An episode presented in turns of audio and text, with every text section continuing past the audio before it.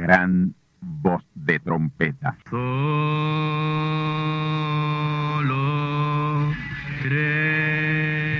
Saludos amigos y hermanos radioyentes.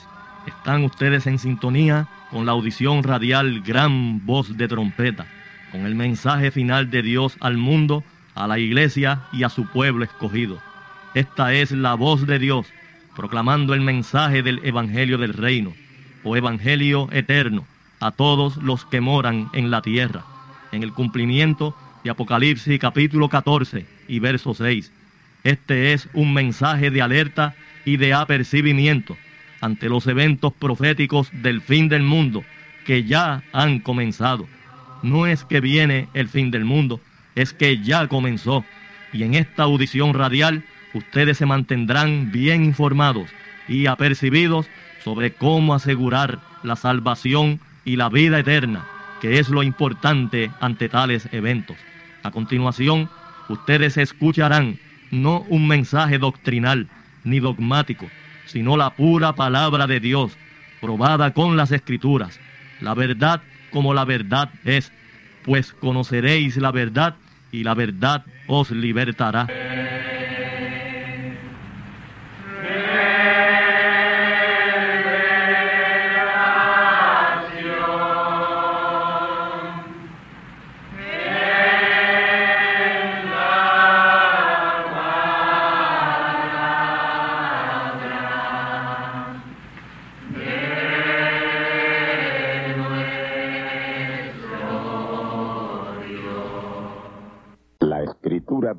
La encontramos en el Salmo 110, versículos 4 y 5.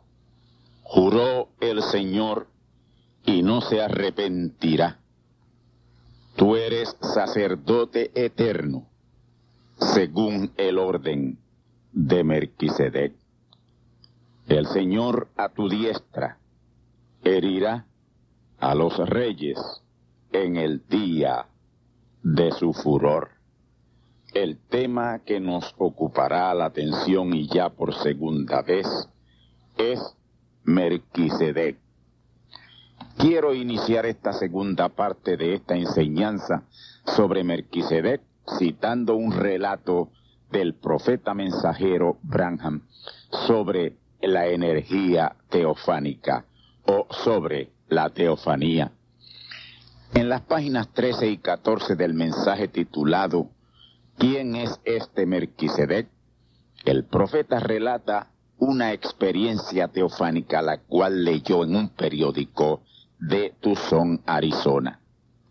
El artículo relata que una señora guiaba su auto a unas 50 millas por hora y súbitamente golpeó a un hombre anciano que se cubría con un capote.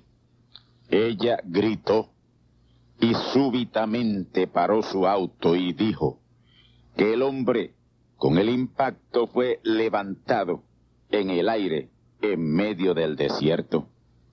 La señora corrió donde el hombre, pero allí no estaba.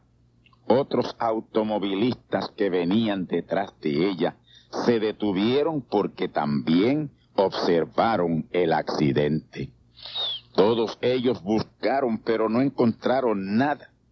Pero de todos modos, muy sorprendidos, llamaron a la policía. Se quedaron allí esperando que la policía llegara. La policía vino. Fueron enviados a aquel lugar algunas patrullas y ambulancias y todo, pero al registrar toda el área no había nada era algo misterioso para la señora y para todos los demás automovilistas que vieron el accidente. El oficial policíaco a cargo de la investigación les relató que ese accidente, tal y como ellos lo relataban, había ocurrido unos cinco años atrás exactamente en ese mismo sitio y de la misma manera. Mis hermanos, los hijos de Dios partimos de aquí, de estas dimensiones terrenales, y no estamos muertos, solo nos mudamos de habitación, lo que se deshace es el cuerpo, la energía cósmica de ese cuerpo que tiene sus mismas facciones no muere, no desaparece, queda latente en el espacio. Cinco años después de aquel accidente, todavía esa energía cósmica y teofánica estaba allí y tomó forma real de nuevo. Esto es bien posible. Esto está sucediendo a cada rato alrededor del mundo y en este tiempo final será más repetido porque es una señal de que estamos en los días finales. Yo sé de personas que han tenido esas mismas experiencias y pudiera estar aquí esta hora completita relatándole experiencias tras experiencias más o menos iguales. Son las mismas experiencias y las seguiremos teniendo hasta el final. Es una señal, les he dicho, de la gran consumación que se avecina. Los hijos de Dios son atributos de Dios, atributos teofánicos. Como tales, no podíamos ser tentados y probados. Por eso fuimos manifiestos en carne. Es decir, pasamos del atributo teofánico a una forma corpórea, humana y visible. Y la muerte es la manera de ser liberados de nuestra condición de limitaciones humanas. En el principio era la palabra, un cuerpo morfe, Merquisedec, quien le apareció a Abraham, se convirtió en Jesucristo y fue sacerdote, y ese es un sacerdocio eterno. Jesucristo es el mismo antier, ayer y hoy, y por la eternidad. Cuando la vida, esta vida pasajera termine para nosotros aquí en esta tierra, y este tabernáculo terrestre, que es nuestro cuerpo, se deshiciere, Dice la escritura claramente que tenemos otro, ya esperando un cuerpo teofánico, un cuerpo de la palabra. Ahí es a donde vamos, ahí entramos a un cuerpo de la palabra. Y una vez ahí nos es regresado el conocimiento ilimitado que tuvimos cerca de Dios en la eternidad. Todo lo que no entendemos ahora, de todo eso tuvimos perfecto conocimiento, el cual ya hemos entrado o al cual ya hemos entrado al proceso de su recuperación. Moisés y Elías hacían ya cientos de años que habían partido, y cuando Jesús fue adoptado, ellos aparecieron en sus teofanías como testigos de su adopción. Ellos fueron profetas a quienes vino la palabra, porque ellos eran parte de la palabra. Dios, la gran teofanía, aparece en carne humana tres veces sobre esta tierra, en plena manifestación teofánica tres manifestaciones de Melquisedec, porque como todo lo de Dios es en tres, por eso se necesitan tres poderosas manifestaciones de la gran teofanía, Melquisedec, para regresarnos a lo que fuimos, la misma imagen de Dios. Antes del principio ya éramos a imagen de Dios espíritus, seres teofánicos, con todo el conocimiento de Dios nuestro Padre. Pero para ser manifiestos en esta tierra, tuvimos que venir en este velo de oscuridad, este velo de carne que nos ha privado del pleno conocimiento de Dios y su creación. Pero tenemos buenas noticias para los que las anhelan recibir. Estamos de regreso a ese glorioso conocimiento porque estamos en el proceso que nos traerá el cambio. Estamos regresando a la correcta alimentación de Génesis 1.29, la implantada por el Señor, una alimentación estrictamente vegetariana y frutas. También hemos comenzado la limpieza interna de nuestro organismo para la desanimalización de nuestra carne y nuestra sangre mediante el proceso de lavativas internas. Amigos y hermanos, porque carne y sangre conforme a Corintios, como dice el apóstol Pablo en 1 Corintios 15, 50, carne y sangre no pueden heredar el reino de Dios. Porque el hombre animal no percibe, no puede percibir las cosas que son del Espíritu de Dios, porque le son locura. Y no las pueden entender, porque se han de examinar espiritualmente. Somos templos del Espíritu Santo. Dios quiere morar en pleno en nosotros. Él quiere hacer de cada uno de nosotros un Merquisedec. Desanimalicémonos, desanimalicemos nuestra carne y nuestra sangre. Entendamos claramente que las células de un animal hacen un animal, las células de un perro hacen un perro, las células de un lechón hacen un lechón, las células de un pez hacen un pez. Dios puede tomar humanos y morar en ellos plenamente y manifestarse a ellos. Merquisedec pero no puede tomar animales para hacerlo. Dios se manifiesta en humanos, pero no en animales. Él está yendo más allá de la tramitación de cualquier sabiduría humana, trayéndola acá. Estamos en el tiempo de la más grande manifestación teofánica. Este es un tiempo glorioso Estamos justamente en el tiempo predicho en la palabra de Dios, la Biblia, el tiempo en que la tierra sería llena del conocimiento de Dios, como las aguas cubren la mar. Isaías 11:9 y Habacuc 2:14. El tiempo en el cual seríamos enseñados de Él se nos dice que la unción nos enseñará todas las cosas. Y hoy conocemos eso de la unción, porque sabemos que hay tres unciones ministeriales que nos enseñarán.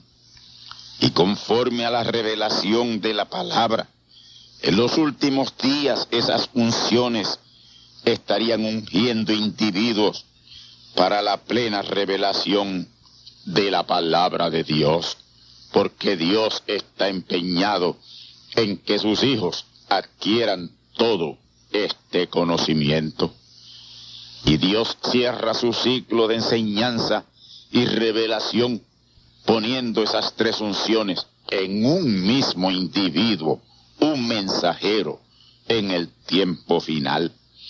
La unción Moisés, la unción Elías, y la unción Jesús estarán en un solo hombre para la perfecta enseñanza y revelación de su gloriosa palabra.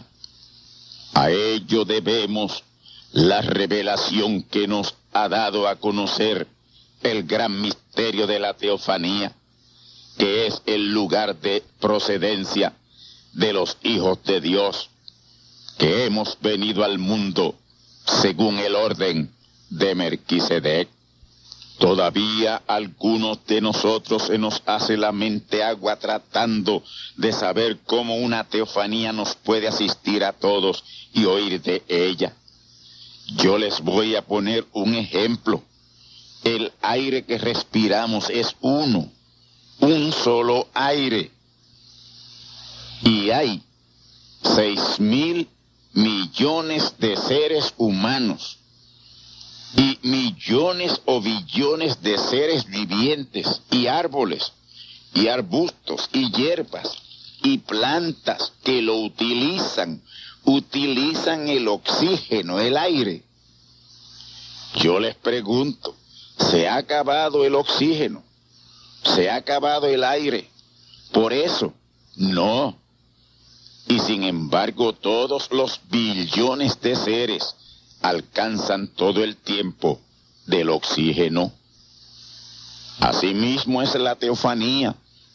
Porque yo la tenga no quiere decir que no puede estar en los demás hijos a la misma vez. Lo que mejor puede explicar esto es el saber que todos los hijos de Dios somos sus atributos, atributos de Dios. Y como atributos de Dios, hemos estado en Él siempre. Y en el tiempo preordenado salimos de Dios para ser manifiestos en el mundo en esta carne. Pero ha llegado también el tiempo preordenado para el total regreso a lo que fuimos en Dios antes de la fundación del mundo. Amigos y hermanos, cada hijo e hija de Dios estaba en Dios antes del principio. Ustedes no lo recuerdan o no lo recordamos ahora, pero estábamos en Él. Y Él lo sabía. Y Él quería que ustedes y todos llegáramos a ser manifiestos para tener contacto y compañerismo con Él, hablar con Él, amarle y, darle la mano Amigos y hermanos, Dios es un Dios de compañerismo. Mis hermanos, cuando Dios visitó a Abraham y le cambió su nombre y el nombre de Saraí, su mujer, allí confraternizó con él. Aquel era Melquisedec. Más adelante le volvió a visitar y volvió a confraternizar con él fueron unas cuantas veces que Dios lo hizo. Confraternizó con Jacob, con Moisés, con Elías, con Eliseo, con Isaías, Jeremías, Daniel y todos sus profetas. A Dios le encanta la confraternidad. Yo subo al monte Yuque o monte el Yunque a confraternizar con él. Cuando Jesús visitaba a sus seguidores y hermanos. Allí estaba Dios confraternizando con ellos. Cuando Jesús liberaba a las gentes de espíritus inmundos y sanaba sus cuerpos, allí estaba Dios, la gran teofanía, compadeciéndose de ellos. Cuando Jesús se sentaba a la mesa a comer con los hermanos, allí estaba Dios, la gran teofanía, comiendo y confraternizando con ellos. Cuando los llevaba a la orilla del mar o ríos o montes, allí estaba Dios la gran teofanía, que creó el universo en compañía de ellos, confraternizando con ellos.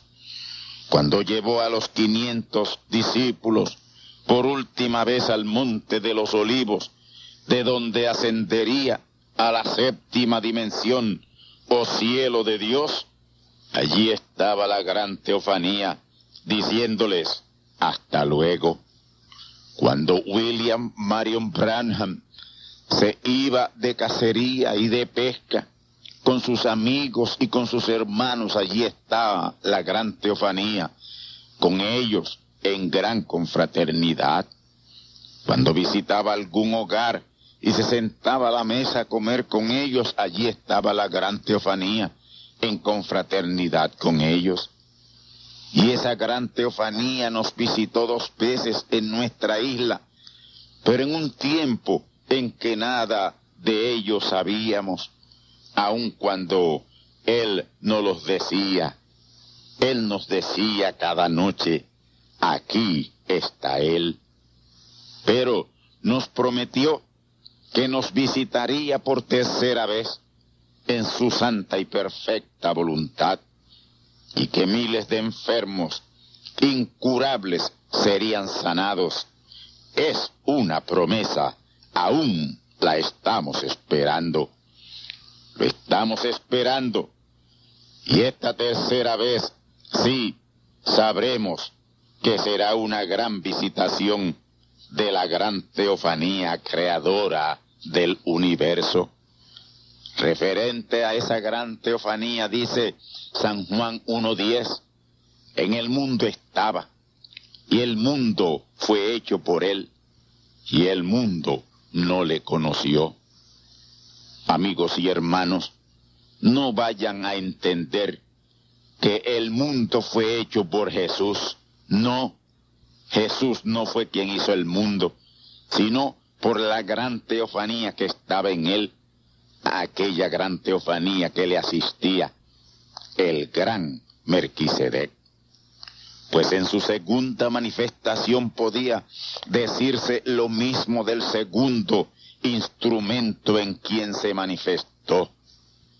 Dios no es hombre, pero se manifiesta en hombres y hace milagros a través de ellos. Pero es Dios, la gran teofanía, quien lo hace. Él preordenó la manifestación de esos hombres en quienes habría de manifestarse hasta la gran consumación de su gran plan y propósito. A esta tierra habrían de venir tres hijos de Dios muy importantes, escogidos de Dios, en quienes Él se manifestaría plenamente para las tres etapas de su venida. Él viene tres veces y se manifiesta en tres nombres.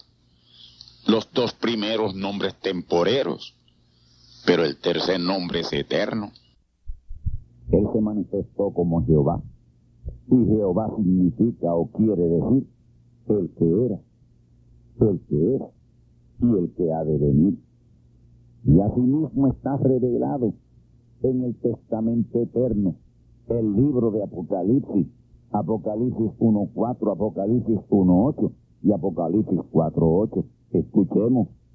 Apocalipsis 1.4. Juan a las siete iglesias que están en Asia. Gracias sea con vosotros y paz del que es y que era y que ha de venir. Apocalipsis 1.8. Yo soy Alfa y Omega, principio y fin, dice el Señor, que es y que era y que ha de venir el Todopoderoso. Apocalipsis 4.8. Y los cuatro animales tenían cada uno por sí seis alas alrededor y de dentro estaban llenos de ojos y no tenían reposo ni día ni noche diciendo, Santo, Santo, Santo el Señor Dios Todopoderoso, que era y que es y que ha de venir.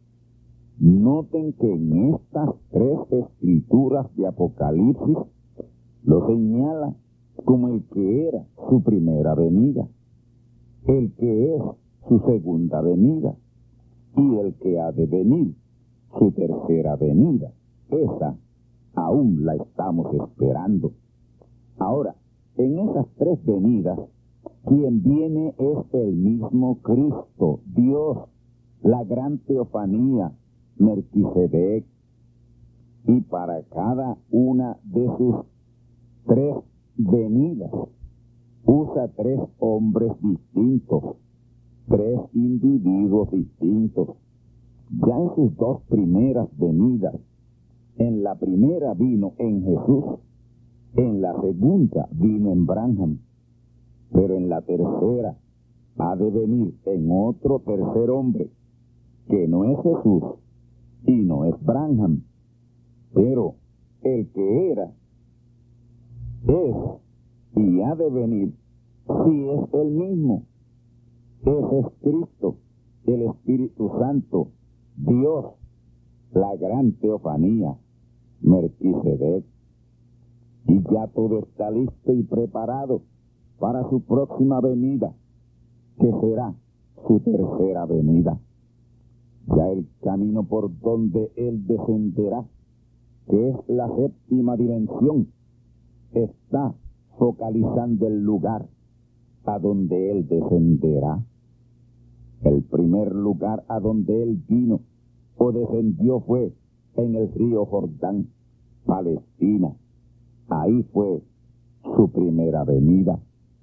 El segundo lugar a donde vino o descendió fue a la falda del monte Sol Poniente en Flagstaff, Arizona, Estados Unidos de América. Ahí fue su segunda venida. Y el tercer lugar a donde vendrá o descenderá, ya está todo listo, todo está preparado. Él vendrá a través de su gran dimensión, la cual ya está focalizando ese lugar. Y ángeles descienden y ascienden diariamente en ese o a ese lugar, vigilando cualquier condición anómala que lo pueda impedir. Ese lugar, dentro de poco, lo estarán restringiendo por guianza divina. Y en el mes de marzo del próximo año 1996, una señal tomará lugar en ese sitio, en ese lugar. Recordemos que Dios, la gran teofanía, es espíritu, el gran espíritu eterno, el gran logos, el verbo, Cristo, la palabra, pero Él tendrá a su instrumento en el lugar correcto y en el tiempo correcto para tomarle y con él cumplir el propósito correcto. Dios es espíritu y como espíritu no puede confraternizar con sus hijos y mucho menos lo que está en su arcano divino cumplir su próxima venida. Por eso es que se manifestará en carne, en velo de carne, para poder cumplir su tercera venida tal y como ha cumplido sus dos anteriores. Cuando Él estuvo plenamente manifiesto en Jesús por unos tres años y medio, cuarenta y dos meses, mil doscientos y sesenta días, los pasó en confraternidad con sus otros hijos. Dios es un Dios confraternizador. Y Él desea que sus hijos sean confraternizantes. Y para confraternizar con ellos desciende a tomar velos de carne humana. Es la única manera. El primero tiene que manifestar sus atributos teofánicos en la tierra en velos de carne y para hacerles compañía y confraternizar con ellos también Él se vela con velo de piel humana. Oh excelso amor, con razón el profeta nos dijo que el hombre nunca busca a Dios, nunca lo ha buscado, sino que Dios siempre, siempre es quien busca al hombre. El profeta mensajero Branham nos dijo en las importantes enseñanzas que trajo sobre el libro de los Hebreos, que la teofanía es un cuerpo humano que es glorificado, pero no exactamente de carne y sangre, como lo será en su estado glorificado, pero es en forma de un cuerpo humano que no come ni bebe, es un cuerpo, un cuerpo que nos está esperando al dejar este y en él entramos cuando morimos. Amigos y hermanos, el creyente cuando muere no tiene agonía, porque lo que tiene es alegría, porque en ese momento hay ángeles esperando para acompañarle en su partida. ¿Y quiere usted saber otra cosa? También hay seres queridos de los suyos, de sus familiares, que Dios le permite venir en ese momento para acompañarle junto a los ángeles a la sexta dimensión o paraíso. Y de esto yo no, no puedo decirle más, porque la iglesia desgraciadamente está en pañales, no ha sido enseñada, no conoce nada de esto, pero algún día, algún día Dios me permitirá entrar en estas profundidades y decirles a la gente cosas tremendamente interesantes. El Dios Teofanía es el ser más alto de todos los seres. Él creó todo, pero Él no fue creado porque ha existido siempre junto a sus hijos. Él es el Padre de una familia. Y el padre y la familia son eternos, son increados. Y sus hijos son a imagen de Él. Y siendo su misma imagen, somos tal cual Él es. Lo que nos impide movernos como Dios es el pelo de carne en que Él nos puso. Este velo de carne en que Él nos puso para cumplir unas cosas que hay que cumplir en carne humana antes de comenzar a poblar el universo. Si yo fuera un espíritu teofánico, no podría cumplir con las encomiendas de Dios en esta etapa final de su plan y propósito. Este velo de carne es importantísimo para los cumplimientos físicos, hubiera sido imposible la manifestación del tipo y figura del hijo de Abraham en teofanía. Imposible. El cumplimiento de ese tipo, figura y sombra se llevó a cabo en Jesús y eso hizo una segunda vez. Pero nosotros sabemos bien que Dios se manifiesta en el nombre de tres hijos. Y por lo tanto, tiene que haber un tercer sacrificio. Y ese sacrificio tiene que ver con la tercera etapa de la redención, la cual es la redención del cuerpo. Romanos 8:23. Eso está en tipo, sombra y figura en la liberación del rey David y la redención de Noemí y Ruth por el segundo pariente redentor, vos. Para David ser liberado de su condición en que quedó, luego de maquinar la muerte de Urias el Eteo, para encubrir el hecho de haber tomado a Bathsheba, su mujer, y engendrándole un hijo el pecado de David no fue adulterio, fue un pecado de homicidio por haber premeditadamente mandado a matar a Urias, poniéndole en las líneas del frente de combate. Él no adulteró con Bathsheba, aquella era su compañera, elegida de Dios para traer al mundo a Salomón, el segundo rey importante de Israel.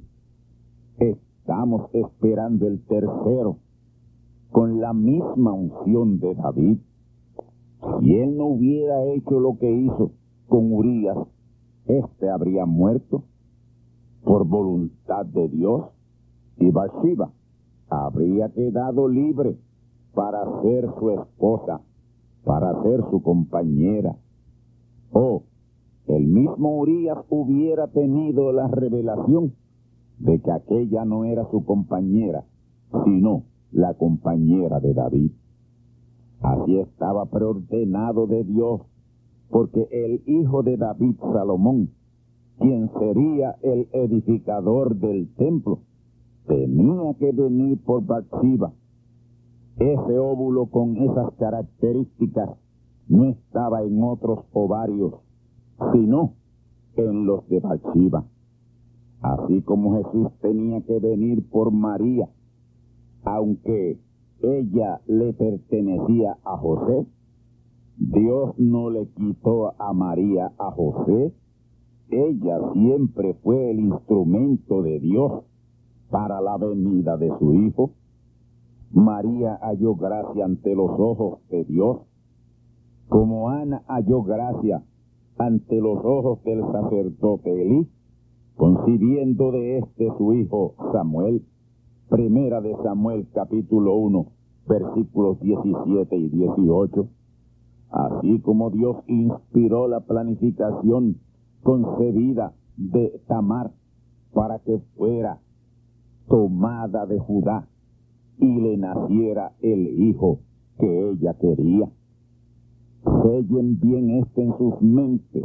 En Dios no hay casualidades, sino hechos preordenados desde antes de la fundación del mundo, que se cumplen porque se cumplen, aunque procuren que sea impedido. Nada ni nadie lo impedirá.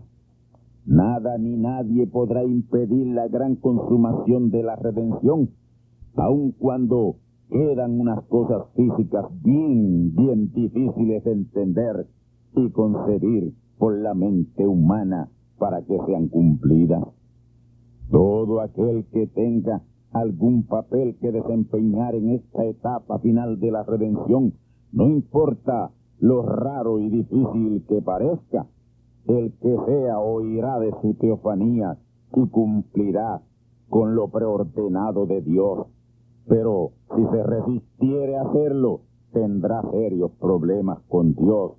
Y si es sustituido, es porque la misma persona escogida se ha sustituido a sí misma. No tratemos de oír o ver o entender esto con nuestros sentidos del cuerpo. A estas alturas debíamos estar ya guiados por las facultades del alma, que son fe, amor, piedad, adoración, reverencia. Hoy oímos de nuestra teofanía con los sentidos del alma, ya que hoy estamos en pleno desarrollo de la mente de Cristo la inteligencia de Dios, el orden de Melquisedec. Salimos ya de facultades corporales, tocar, gustar, oler, oír, ver, facultades del cuerpo. Esas facultades del cuerpo no tienen que ver ya con nada de la revelación de la palabra. Ahora hay que oír de nuestra teofanía, porque ahora es que estamos en la etapa final, que es la inteligencia de Dios, la mente de Cristo, orden de Melquisedec. Y para entender lo que Dios está haciendo hoy, hay que estar en perfecta sincronía con la teofanía Melquisedec. Ahora, Él hizo al primer hombre a su imagen y nosotros estamos regresando a esa imagen, regresando hacia la imagen de la cual fuimos creados al principio. Cuando Dios me creó a mí, José Oscar Candelario, eso fue antes de la fundación del mundo. Él creó mi ser conforme a la imagen o forma de mi teofanía, mi ser espiritual. Yo no estaba consciente de eso hasta este tiempo en que todo está siendo sabido y será sabido por sus hijos. Y este mensaje es el fruto de ese conocimiento. Espero que ustedes lo estén captando y lo estén entendiendo. Pero recuerden y entiendan que Jesús le dijo a sus discípulos que él les conocía a ellos desde antes de la fundación del mundo. Y Pablo más adelante dice que fuimos escogidos en Él, en Cristo, antes que el mundo fuese, entonces allí había alguna parte de mí y de todos ustedes que me escuchan hoy domingo 29 de octubre de 1995 estaban en Cristo antes de la fundación del mundo. Y aquí está mi análisis de esto.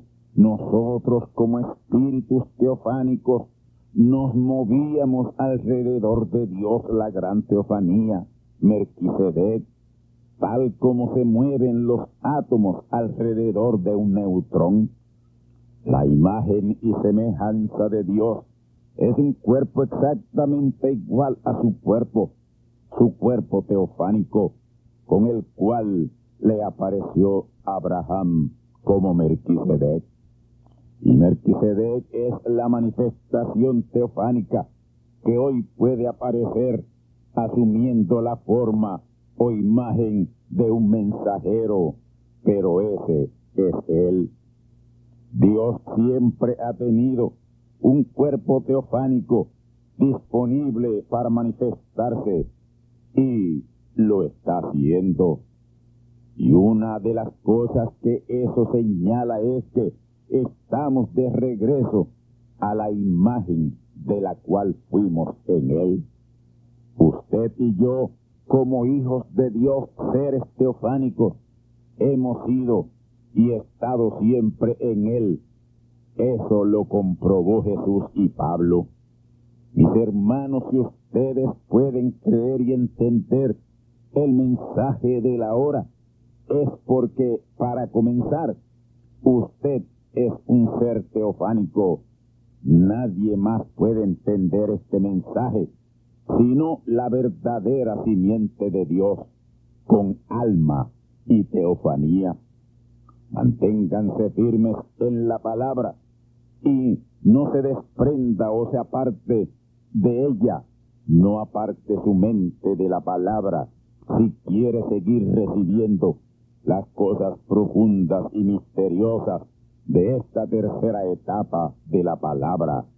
Este es el mensaje final de Dios a su pueblo. Isaías 11.9, Habacuc 2.14 y Apocalipsis 14.6.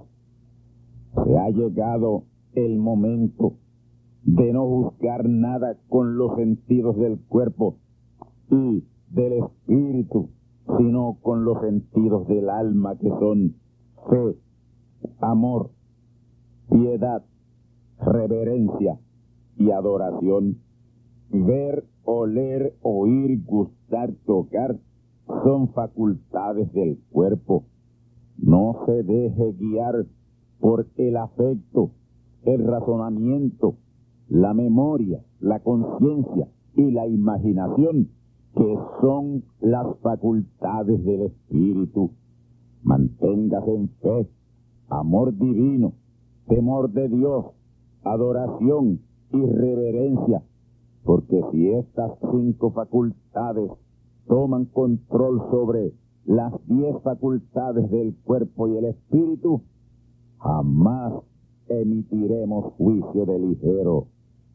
Démosle rienda suelta al ser teofánico que está en nosotros, ese atributo divino, esa parte de la deidad que está en usted, está en mí, ese Merquisedec. Lo que nosotros fuimos antes de la fundación del mundo, eso es lo que somos y seremos en esa condición divina. Debemos movernos todo el tiempo. Mantengamos una mente espiritual todo el tiempo y así nuestras vestiduras permanecerán blancas y limpias todo el tiempo y sin desatender las cosas materiales que debemos atender, podemos mantenernos en el espíritu, percibiendo la revelación que emana de la fuente teofánica Melquisedec, porque esa es la única manera que regresaremos a lo que fuimos, a la imagen del Dios viviente. Hermanos, yo estoy tocando estos puntos o tocando estos resortes y escontrijos del Espíritu, para que nos sean de ayuda, para crecer y entender lo que está delante por manifestarse, que es algo terriblemente grande e inconcebible. Si ustedes escudriñan bien la palabra, notarán que siempre en lo que la gente tropieza es en las cosas físicas, las cosas visibles, tangibles, el pelo de carne.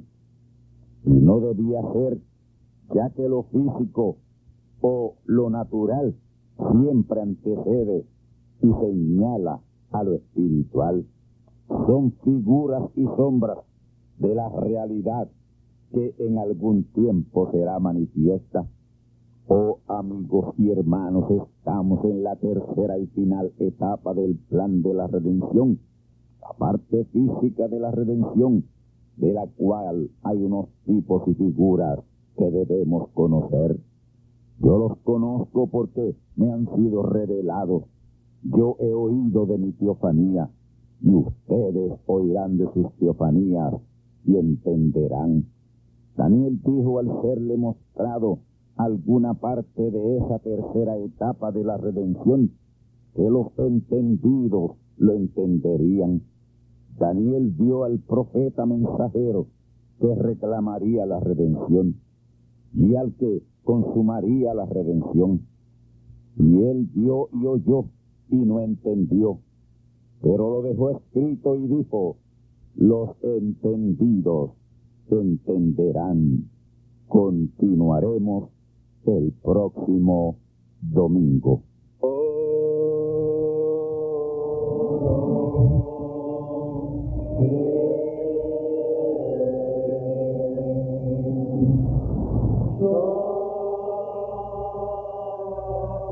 Este es el momento de la palabra hablada para liberación y restauración física y espiritual. Mediten el Señor, ponga su mente en Cristo.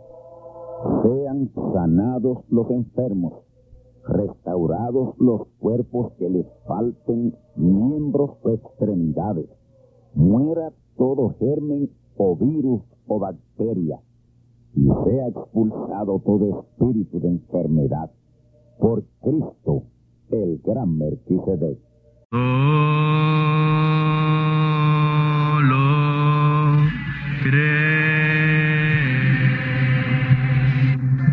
y hermanos radioyentes, han escuchado ustedes la audición radial Gran Voz de Trompeta y nuestra dirección postal es Gran Voz de Trompeta, apartado 1630, Canóbanas, Puerto Rico, 00729. Una vez más, Gran Voz de Trompeta, apartado 1630, 1630, Canóbanas, Puerto Rico, 00729. Les invitamos muy cordialmente para que escuchen estas conferencias proféticas y sean apercibidos ante los eventos del fin del mundo que ya comenzó. Les deseamos pues ricas bendiciones en Cristo el Señor. Amén.